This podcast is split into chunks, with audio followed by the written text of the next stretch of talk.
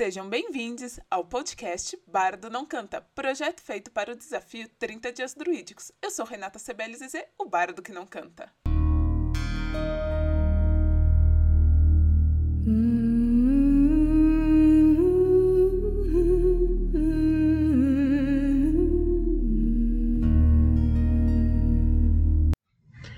Episódio de hoje: Ancestrais. Quando vocês param para pensar na ancestralidade, o que vem primeiro na cabeça de vocês? Seus pais? Seus avós?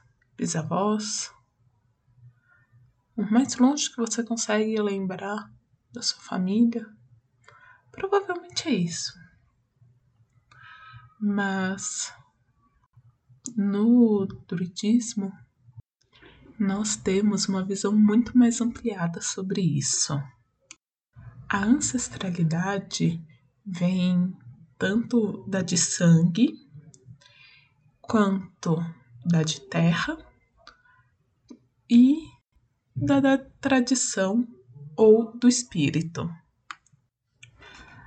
A ancestralidade de terra são todos aqueles que viveram onde você vive antes de você. Então, seus ancestrais de terra são aqueles que moraram onde você mora,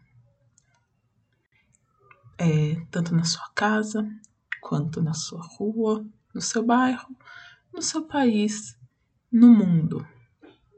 E isso inclui muita gente. E quando eu falo gente, eu não estou me referindo só a humanos, eu estou me referindo às plantas, aos outros tipos de animais. Estou me referindo a esse todo, porque todos esses viveram antes de você no lugar onde você vive atualmente ou já viveu. Então é interessante sempre que você for morar numa casa nova, num, for começar a trabalhar num lugar novo, você pede licença para esses ancestrais que podem estar vivos ou não, podem já ter ido para o outro mundo, você, mas você pede licença como uma forma de respeito e de reconhecer que agora, a partir daquele momento, eles são seus ancestrais de terra também. E então nós vamos para a ancestralidade de sangue. Aquilo.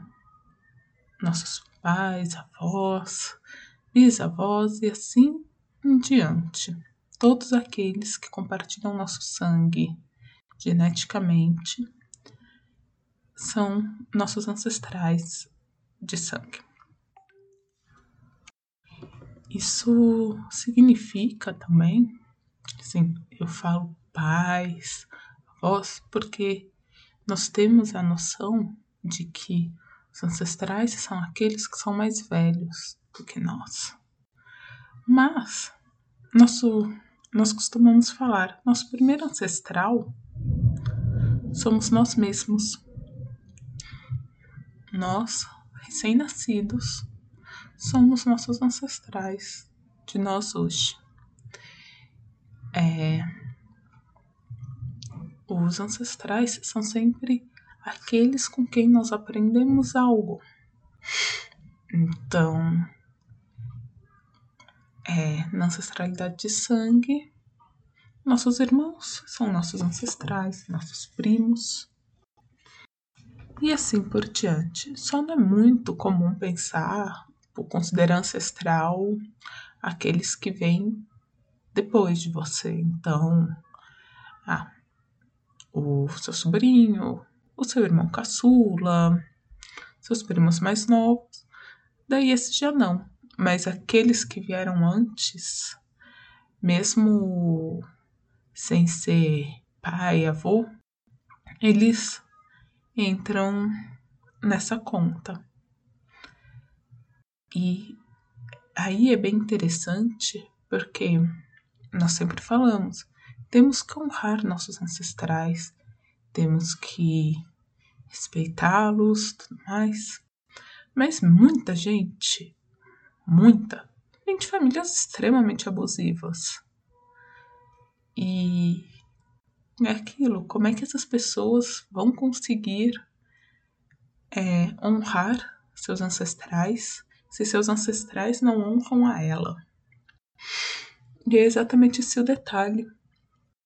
Se algum ancestral seu de sangue não te respeita, você não tem obrigação nenhuma de cultuá-lo.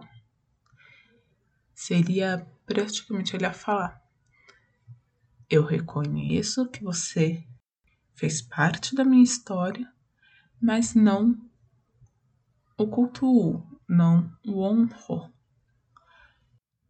E colocar os motivos pelo qual não faz. E com o tempo, é, ele não virá mais. Não é uma pessoa bem-vinda, não é um ancestral bem-vindo nos seus trabalhos, no seu culto. Então, com o tempo, ele vai se afastando. Tem alguns grupos que fazem corte de ancestralidade. Então, tem rituais longuíssimos onde você corta esse ancestral da sua árvore.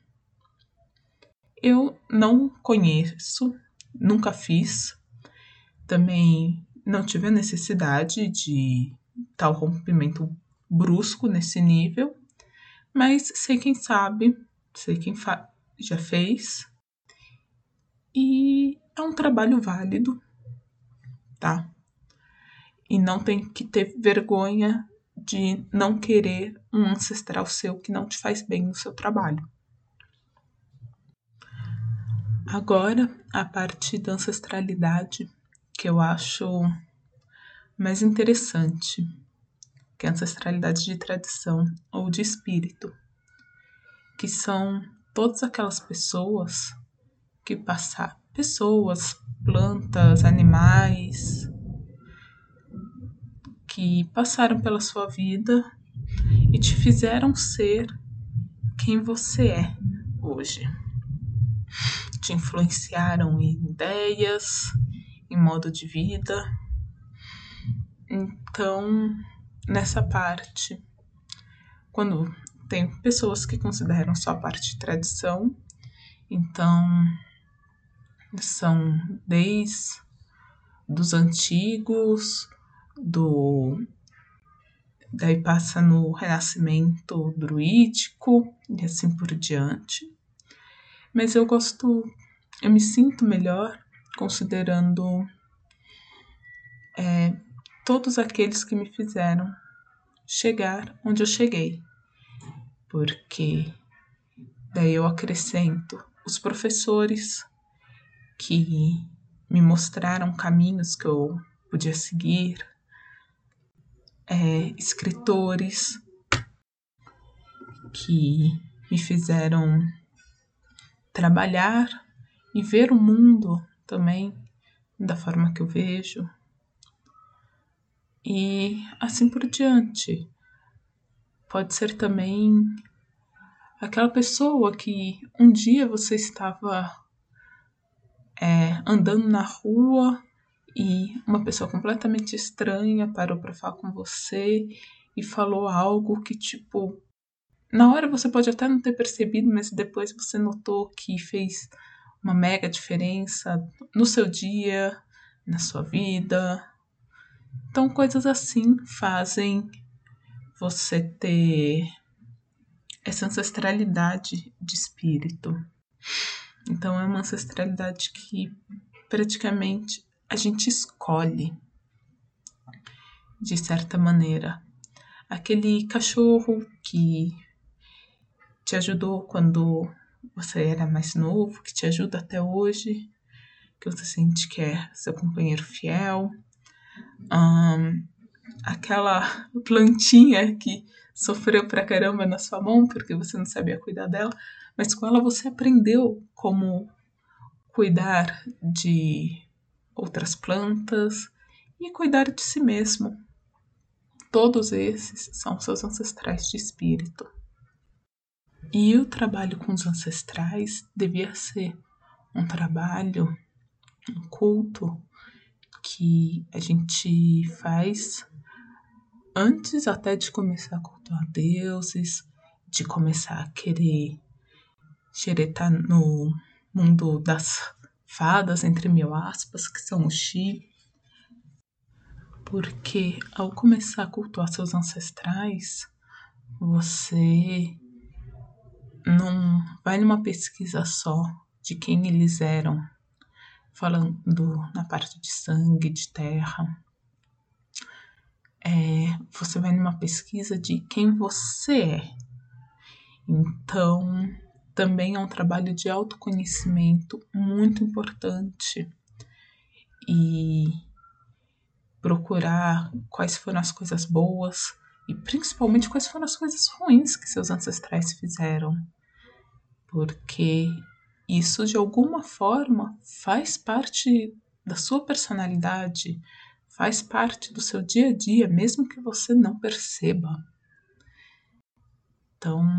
Conhecer seus ancestrais é conhecer a si mesmo.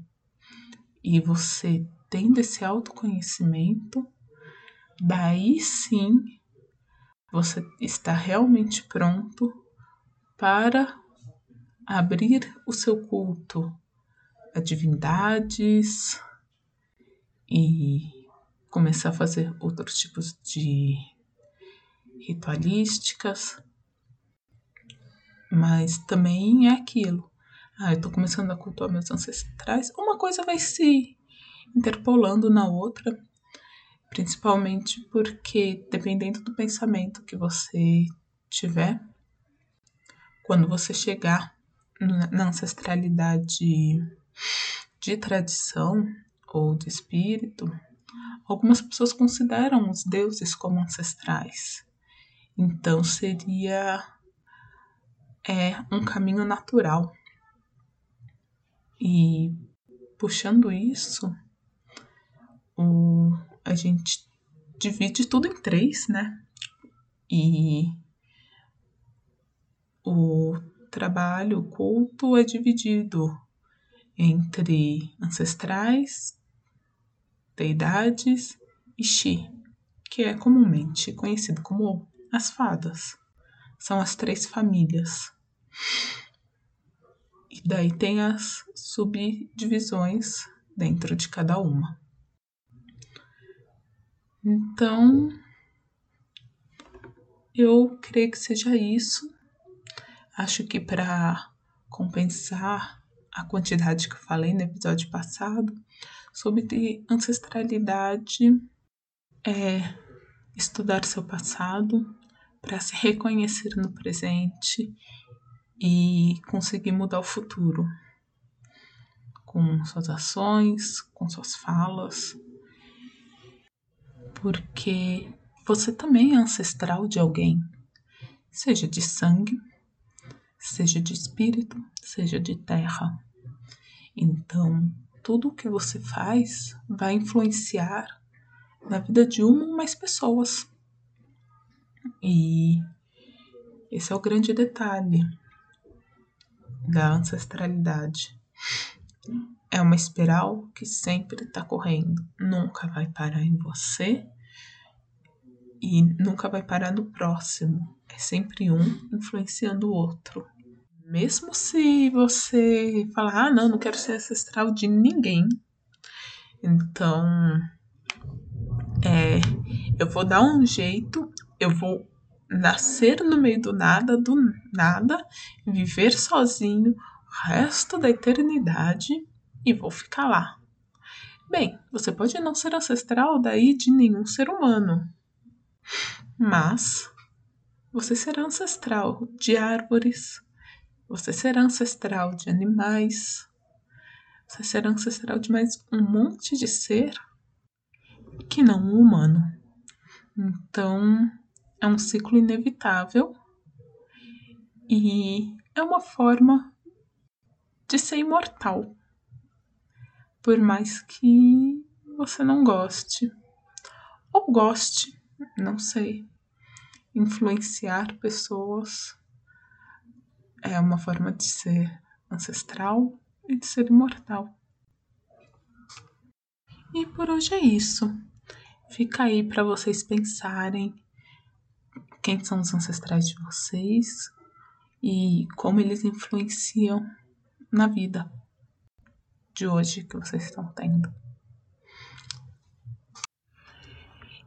E para acompanhar todos os meus projetos, saber o que eu estou aprontando, quando saem no novos episódios, quando saem novos gibis, saber quais gibis eu estou publicando e vendendo na minha lojinha, é só acompanhar arroba loucas historinhas no Instagram, no TikTok, no Twitter, no Facebook e provavelmente em qualquer rede social que você procurar eu vou estar tá lá como Loucas Historinhas.